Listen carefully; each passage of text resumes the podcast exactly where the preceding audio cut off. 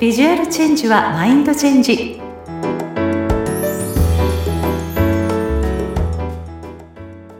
皆さんこんにちは。外見戦略コンサルタントの相原由紀です。さて今回はゲストをお迎えしていろいろなお話を皆さんにお届けしたいと思っています。そんな今日の素敵なゲストは一般社団法人食べトレ協会で代表理事でいらっしゃいます。内田彩子さんです。彩ちゃんよろしくお願いします。よろしくお願いします。はい。もうね、もうあやちゃんはね、ちょっとリスナーの方は声しか聞こえませんけれども、とても笑顔がね、素敵な女性なんですよ。もう彼女の顔を見ているだけで私はなんか幸せな気分になる。いつも口角が上がってしまうというぐらいね、あの、もうあやこさんとても魅力的な方なんでね、ぜひね、あやこさんがね、わかるようなね、あの、リンクも後ほど貼らせていただきますので、ぜひ、あやこさんのお顔を見たいっていう方は、そこのリンクをアクセスしていただきたいと思います。さあ、そんなね、えー、一般社団法人、まあ、食べトレ協会の代表理事でいらっしゃる内田さんにですね、ぜひ、簡単な自己紹介をお願いしたいと思うんで、よろしくお願いします。ありがとうございます。よろしくお願いいたします。えー、改めまして、えー、食べトレ協会代表理事をしております、内田彩子と申します。でですね、食べトレ協会っていうのは、えー、お母さんたちにですね、今、ちなみに全国で100人ぐらいインストラクターが、インストラクターさんたちがいましてですね、はい、彼女がお母さんたちに、えー、お子さんの、もしくは家族の食の選び方っていうものを分かるようになる。うん、しかも、あの、一人一人のですね、結構の食の情報ってめちゃめちゃいっぱいあるじゃないですか。はい。うん、デフリがいいよとか、タンパク質が大事だよとか、ビタミンだよとか、ホールフードだよとか、本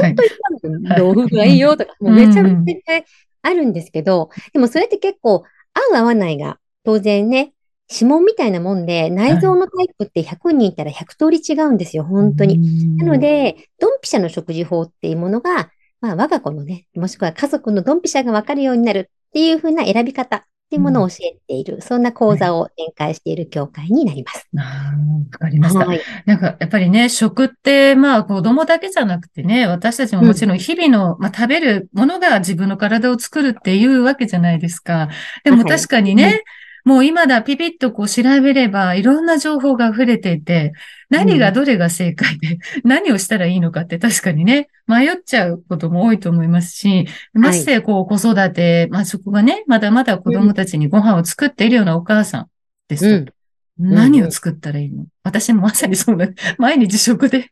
何を作ったらいいんだとか、ね、何を食べさせたらいいんだっていうのが、すごく悩んでしまうんですよね。うん。でもこの教会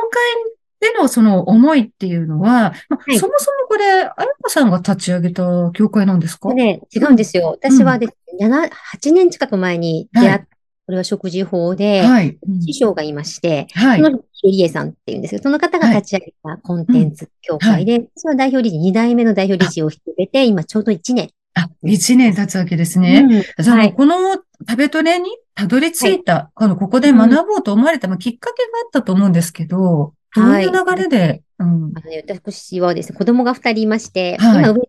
子が高1でしたが、うん、はい、中1の、あの、上の男の子で下が女の子なんですが、はい、上の息子がですね、ちょっと発達の凸凹があって、うん、はい、そのことで心の悩みですね。やっぱグレーゾーンだって、幼稚園からは分かって、まあそこでまず悩んで、プラスもう一個も体がブラボーに弱かったんですよ。もうインフルエンザは欠かさず1歳半から食事を変えたのが、食べトレに出会ったのが8歳でしたけども、はい、それまでもう毎年 A、B フルカバーぐらいの勢いで 毎年プレゼンにかかるし、喘息は持ってるし、もう毎日毎日吸入して幼稚園には行き、っていうのをまあ繰り返していて、うん、心の方のケアをいろいろ私はね、学んで最初してきたんですけれども、うん、まあ、だいぶそれで落ち着いて、悩みもなくなったと思っていた小学校の息子が高学年になりかかる頃かな、はい。うん、に、最後まで残った課題が、結局体の弱さはすごくあるので、うん、あの、喘息とか発作を月1ぐらい、まあ本当に3週間、2、3週間に一度は小児科に当時は行ってまして、熱、を出す。で、発作を起こす。機嫌が悪いみたいなね。なんかその、体が落ちることによるメンタルコントロールができないっていうのが最後まで残った課題で、結構体が大きくなると、あの心の方のコントロールもできるようになるんだけれども、ある程度。でもやっぱり体が調子悪いと大人も子供も一緒だと思うんですけど、ちょっとでも頭痛がすると機嫌が悪いみたいな。確かにそうですね。ですで、そこからもう、ね、親は先に死んじゃうのにどうしようかなって、久しぶりに悩んで、根本的に体が強くなければ、この子は結局ね、自分で大人になっても、メンタルコントロールは厳しいかもなとか、親は先に死んじゃうのにどうしようかな。うん、うん、って思った時には、もうこれは免疫を上げるっていうことができるのであれば、これは遺伝だと当時思ってましたけれども、うん、ね、いろいろ調べたら、どうやら遺伝はほんの20%ぐらいらしい、みたいなことが、はい、20か25%とか言います、言いますけれども、もう、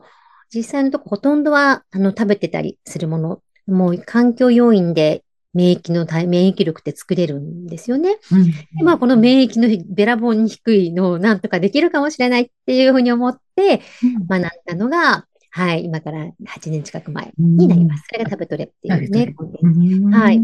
実際にここにたどり着いて学ばれて、あの、やっぱその食事法っていうか、まあ食べ物っていうところを、まあ息子さんとか食事にあの、そうやっていくようになったら、ずいぶん変わったっていうことですよね。めちゃめちゃ変わりましたね。もう本当に。びっくりする。逆に、うん、今まであんなに時間をかけてたアプローチは何だったんだろうっていう。えー、もうあっさり、体に関してはね、本当2週間でまず娘の体温が一度上がって、うん、ここは1ヶ月で咳喘息の発作が起きなくなって、うん、で熱も下がるようになり、結局その小学校3年生の終わり、4年生の初めから、今日、高1まで食事を変えて以降、息子は一回も病院に行ってないんですよ。ええー、すごい。そんなにも変わるんですね。ええー。あの、いや、ね、そこさんの中で薬価法的に治るとかいう言葉は使っちゃいけないよってありますけれども、はいうんうん、実際のところ症状は出なくなるんだなっていうことは、うん、もう本当にあの人体実験のように目の前でもうみるみる、みるみる元気になる、うん、を見てもうびっくりしちゃったし、うん、うんあと、まあ、もともとね、あれですね、そのね、体もですけども、実際心が一番の悩みですけど、はい、心ももう、ほぼほぼ、なんでしょうね。別にほら、あれはもう、なんだろう、病気とかそういう問題ではないから、特性というか彼の個性ですけれども、はい、いいところがいいように伸びる。人間ってすごいなって思いました。だからもともと負荷要因がなければ、結局食べてるものによる負荷要因って内臓がちょっとしんどい状態になってるわけですね。はいはい、しんどいよって言ってる内臓の、まあ、サインがあちょっとイライラするとか。うん、うん。だからお腹が痛いみたいなわかりやすい、あの、サインもあるんだけれども、うん、感情のメンタルサインっていうのもありまして、実際食べトレというコンテンツは引用語行と東洋医学がベースになってるんですね。うん。はい、東洋医学的にはそうやってメンタルの方のサインもすごく大事だよってことで、それをキャッチするっていうので、うん、うんうんうん。お腹が痛いとか、肌がカサカサするとか、それだけじゃなくて、うん、子供さんがよく泣いちゃうとか、集中力がないとか、例えばね、うん、そういうのも実際性格だけじゃ全然ないんですよっていう。うん、でも本当そうなんですよ。びっくりするぐらい穏やかに。うん、ね、本来の性格ってこうだったんだみたいな。嫌なのに知らなかったんですよ。本当に。なるほど。役止まりに気悪い。じゃそれ、それだけもう食事っていうか食べ物と心と体ってすごくもう密着してるものなんだっていうのを、まあ、目の当たりしたわけだ。もう本当そうなんですよ。すごいなって。これは学んで伝えていかなくちゃならないみたいな、そそこに行き着いたわけです。で、そこで、あの、1年で講師になりまして、講師育成講師になって、6年ですね、経って、今、代表に去年なったすごいですよね。代表理事までね、たくさんいる中で代表理事になられると、やっぱりね、あやちゃんの凄さですよ。まあ人生100年時代と言われる中、はい、健康で生きたいじゃないですか。寝たきりにもなりたくないし、心で、さっき言った食べ物と心ってこう繋がるって聞いてて思ったのが、やっぱりこう自分が前向きになんかいろんなことやってみたい。年重ねてもあれもこれももっとやってみたいって、こう普段の生活にね、活力になるようなことを常にこう入れたいっていう気持ちその気持ちって大事じゃないですか。本当そうなんですよ。なんかね、うん、私結構高齢出産なので、うん、今、ジャスト50なんですね。あら、ね、若い。フィフですよ。あら、フィフ。あら、フィフ。ジャストフィフ。ジャストフィフ。そうそう。で、で、ママね、あの、高齢で子供を産んでいるので、もうそれこそ産んだ後とか疲れっぽくて大変だったんですよ。ああ、確かに、もう疲れちゃって疲れちゃって、公園なんか行った日にはその後、もうご飯作れないぐらいの、だったんですけど、もう何しろね、全然疲れなくなった。っていうのはあって、だからそれこそ体も疲れないのもあるけど、まさにさっきレイクちゃんが言ったように、本当に、あの、メンタルが落ちない。だからなんかこう、なんかほら、新しいことやろうかなとかいうことのもなくても、なんか、朝起きて、なんか、なんかさあ今日も元気に行こうじゃないけど、なんかね、なんか、あの、色気はないですけど、なんかね、でも本当そういうのはあって、やっぱり、ちょっとね、あの、女性はやっぱほら、ホルモンバランスもあるから。そうですね。まさにこの時代はね、ね更年期とかね、いろいろちょっとこう、浮き沈みがあるじゃないですか。あると思うんですよ。本当に。体からのそういう心の落ちってものももろにね、感じやすいお年頃かなって思うんですね。でもそれを本当にママにっていうか、女性にこそ学んでほしいと思ってる理由は、この子供のコンテンツだから、子供が直接学ぶものではなくて、お母さんにお伝えして、お母さんが子供のために作るっていうんで、うん、ご飯を作るのはママなママなので大体、はいはいはい、お母さんが先に変わるんですよ。もうそうすると、まざまざと、本当にみんな、うん、なんでしょうね、ポジティブだし、元気だし、明るいし、何しろだから、イライラしなくなるっていうのはすごい、あいいですね。その、なんか美人トレーナーさんが多くて有名なのも、こう、チブと聞いたこともあるんですけれども。はい、そうなんですよ。これね、手前味噌かなんかよくわからないですけど。本当にそう。でもこれはね、あの、当たり前っちゃ当たり前で、うん、あの腸と皆さんにお肌って直結してるんですよ。はいはいうん、で、まさにね、女性はお肌をですね、やっぱ綺麗にしたいじゃないですか。したいです。ね、カサカサ。なんかこのね、揺らぎ肌っていうかね、まあ時期的なこのね、あれもあるけれど。でも本当それがね、やっぱ内からもう当たり前になる。やっぱ材質は、私たちのこう、皮膚ね、髪の毛とか全部の材質は、材料というのかな、食べ物なので、だから分かりやすく肌の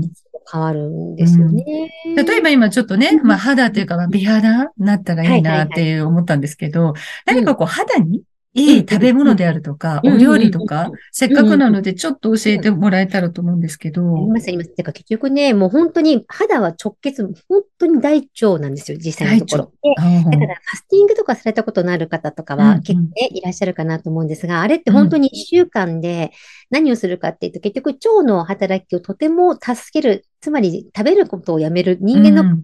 ね、体って食べることが一番負荷が高いので、その時だけちょっと体休めてあげる。特に腸を、ものすごく腸の仕事が減るんですね。はいはい、それによって、あの、肌がピカピカになるので、ね、ポイントは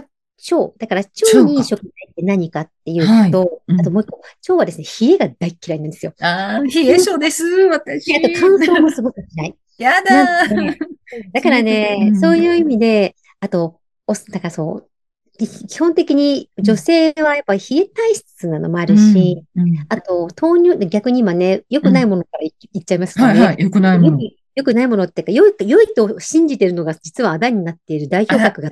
豆乳。えー、そうなの？やだ、飲んでるよ。豆乳はね、めっちゃ冷えるんですよ、腸が。あ、そうなんだ。知らなかった。なので、そういう意味でね、腸、本当に冷やすものを避けるってすごいヒントで、例えば、あの、氷を入れるのが習慣になっている人もい。るんですね。はい、あれ、氷入れないだけでも全然違うんです。うだから、あの、まあ、夏のね、すごい暑い時はいいんですけれども、もう本当に比較的そうじゃない時、冬とか、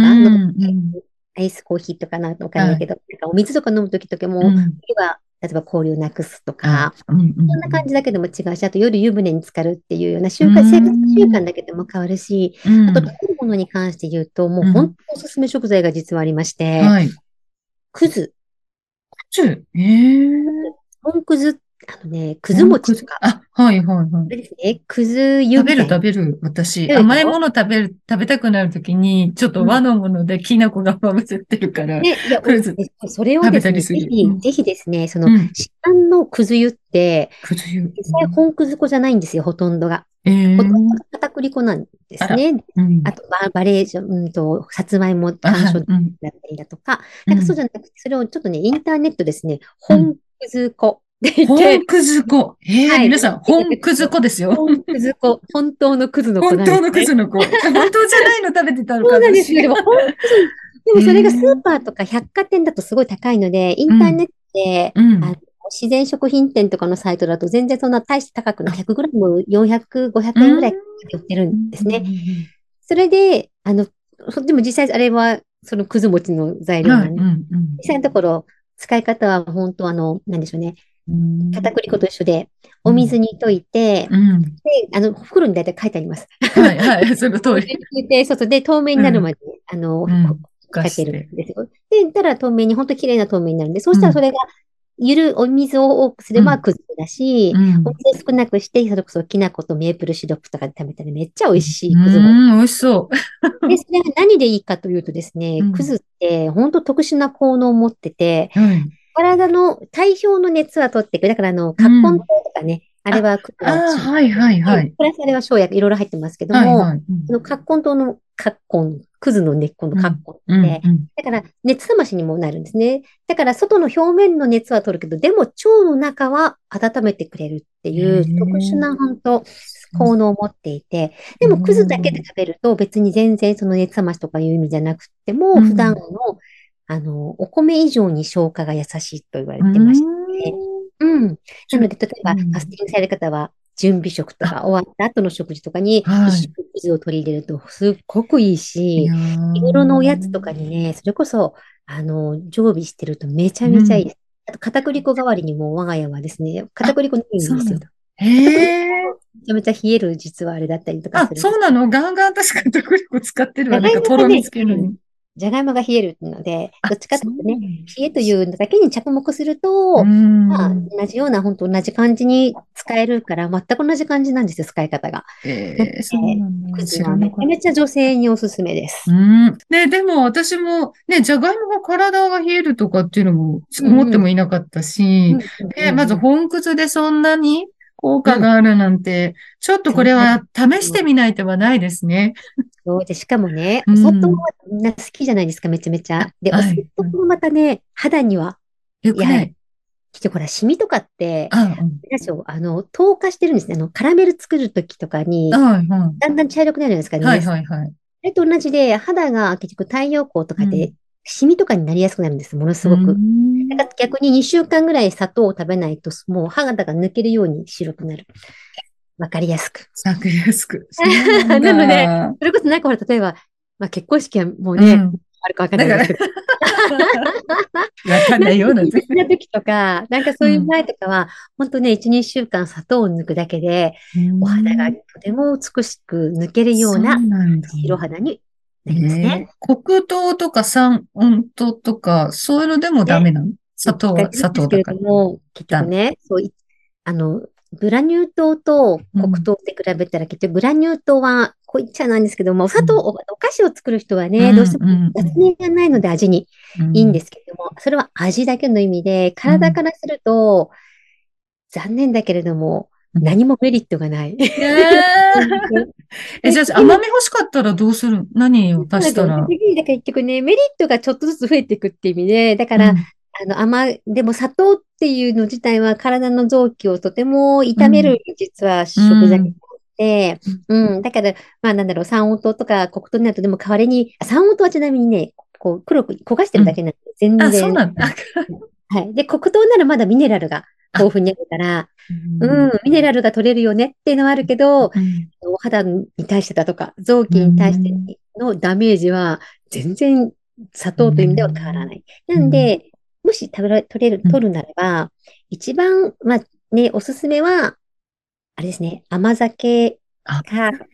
うん。例えば、お料理とかで煮物とかだったら、麹の甘酒入れた方が美味しかったりするんで、だから家庭の、あの、ご飯作るときにね、うん、もう、砂糖じゃ、できるだけ砂糖も使わないんですよ。みりんか甘酒。みりんか甘酒。そうで、あの、ちょっと洋風なものにしたかったら、メープルシロップか、うん、アガベ、アガベシロップっていう。アガベ知ってる、知ってる。カルディでも売ってるよね。うん、売ってるがね、シロップ。これは、流絶蘭っていう、あの、うん、なんでしょうね、ランの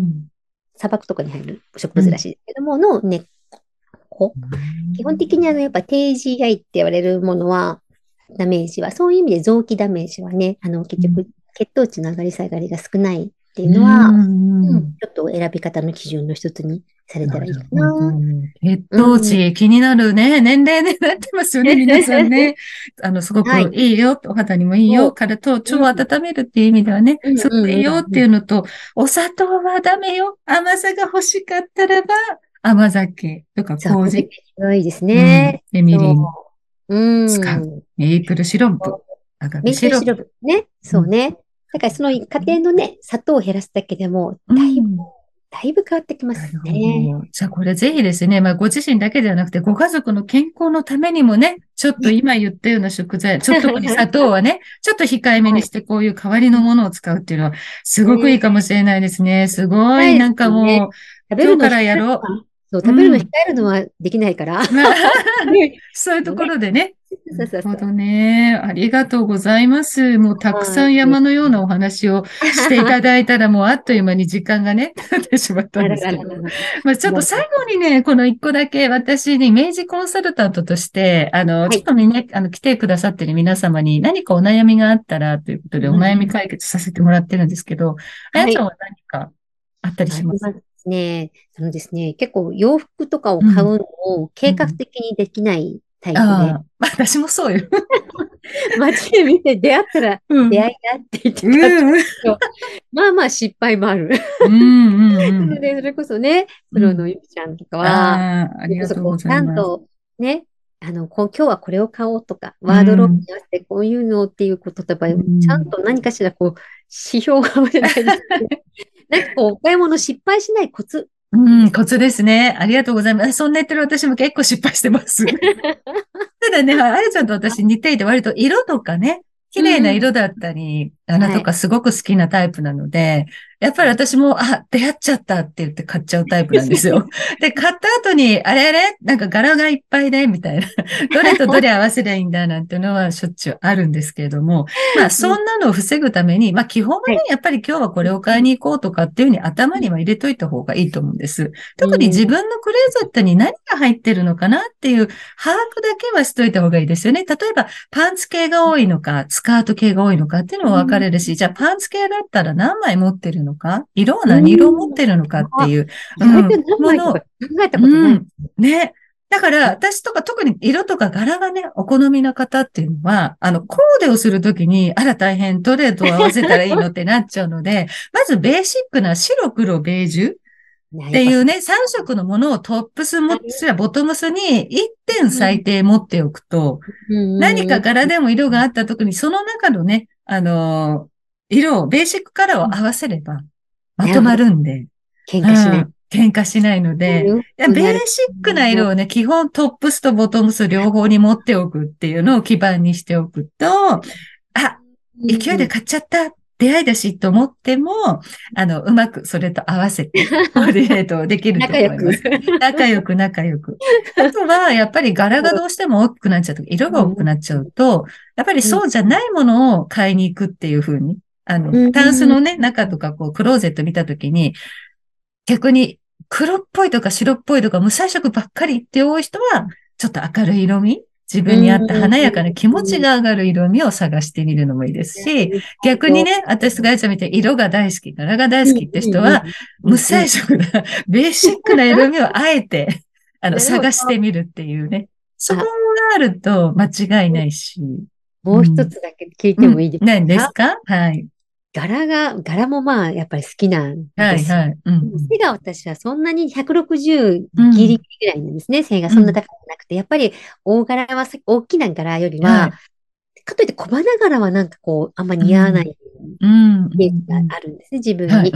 そういう時は、柄とかやっぱでも大柄、やっぱ大きな柄はあんまり避けた方がいいとかありますか？いやいや、これもね、あの、よく骨格診断ってね、今いろいろ診断でね、うん、この出すと、大柄はストレートさんとか、あの、ナチュラルさんが似合いますよとか、小花柄はウェーブさんが似合いますよとか言うんですけれども、はい、私はもちろんそれは基本には置いとくんですが、やっぱりこう、体バランスもあると思う。さっき言った身長もありますし、あの、上半身とか半身のバランス。例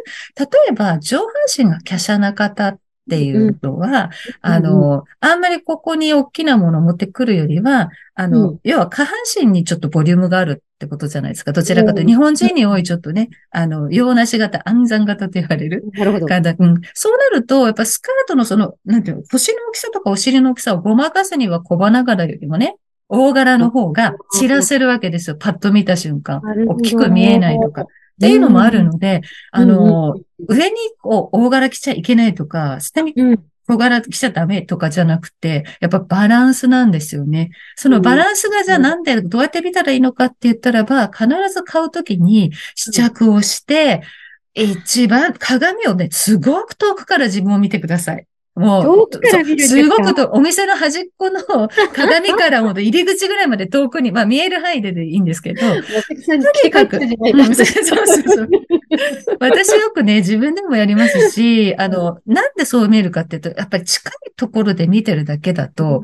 あの、わかんないんですよ。あの、他人から見られる印象っていうのは、こんな近くのね、パーソナルスペースで見られることってないので、遠目で歩いてる人とかね、ふっと見たときっていうふうに、あ、素敵ってこう見えるじゃないですか。じゃあ、それってどのぐらいの距離って言ったら、まあ、そんな近い距離じゃないわけですよね。そうなったときに、そう、遠くからのシルエットで見たときの自分の身長、顔の大きさ、肩の幅、とか、ウエストのね、位置とかっていうのを見ながら、あ、この柄だったら自分の体バランスに全然変じゃないな、とかっていうのが、客観的に遠くから見るとね、わかるんですよ。それ試着室から出ないとか持ってのほかですね。ダメです。ダメですよ。試着室だけの鏡で判断してはいけません。そこだけはね、ちょっとね、注意していただきたいので、ぜひね、ちょっと鏡を活用するとか、わからなかったら店員さんに遠くから写真を撮ってもらって即決しない。で、後でゆっくり。いいですか、店員さん。うん。店員さんに撮ってもらって、あの、後で考えますって言ったら、あの、入って撮ってくれるんで、買いませんじゃなくて、買うような雰囲気を漂わせて。漂わせて撮ってもらって。う ん、撮ってもらって。めちゃめちゃ参考になりました。ぜひぜひそのね、写真を、あの、冷静になってみたときに、自分はこれって必要なのかなって。冷静じゃない。あのそうそうなんですよ。だよっぽどね、あの、本当に気に入って、もう二度と会えないかもっていうのはいいと思うんです。出会いなので。即決で。だけど、いいんだけど、なんかちょっとまだもう一歩、こう、こう、そこまで行く熱量がないなって場合は、一旦ストップしましょう。で、写真を撮ったまま、一旦家に帰ってみて、それでもって言うんだったら、ぜひ、購入してもいいんじゃないかなと思います。どうでしたでしょうか？遠くの鏡。はい、遠くの鏡。はい、遠くから。遠くから。そうです。色とか柄もね、やっぱ遠く。言われながらも。そうなんです。言われてもいいんです。もうお客さんなんで、ちょっと遠くの鏡で見たいんですとか言いながら、遠くまで行って見せてしまうというのもね、いいと思います。めちゃめちゃ参考になりました。はい。ありがとうございました。まあ、いかがでしたでしょうか？今日はね、食べ物の話で大変盛り上がってしまって、いつもよりも長くお届けしておりますけれども、本当にね、あの、いろいろな食べ物を本当に体にとっても健康のためにも、自分自身ではなくてね、ご家族のためにも学ばれてもいいんじゃないかなと思います。今日食べトレって何だろうって詳しくね、知りたいなって方はね、リンクも貼っておきますので、そこからね、トレ、ね、何でしたっけ、インストラクターのね、あの、学びの場もあるということでね、ご自身のために学びたいっていう方ももちろん、それ、いいんですよね。はい、もちろん、もちろんそっちの方がむしろメインですね。メイン。あ、じゃあぜひね、ちょっと食でもっともっと子供たちのために、自分自身のために食、ちょっと改めて考えてみたいっていう方はね、ぜひホームページなどを見ていただければなと思います。はい、どうもありがとうございました。本日のゲストは一般社団法人食べトレ協会の代表理事でいらっしゃいます、内田彩子さんでした。どうもありがとうございました。ありがとうございました。それではまた。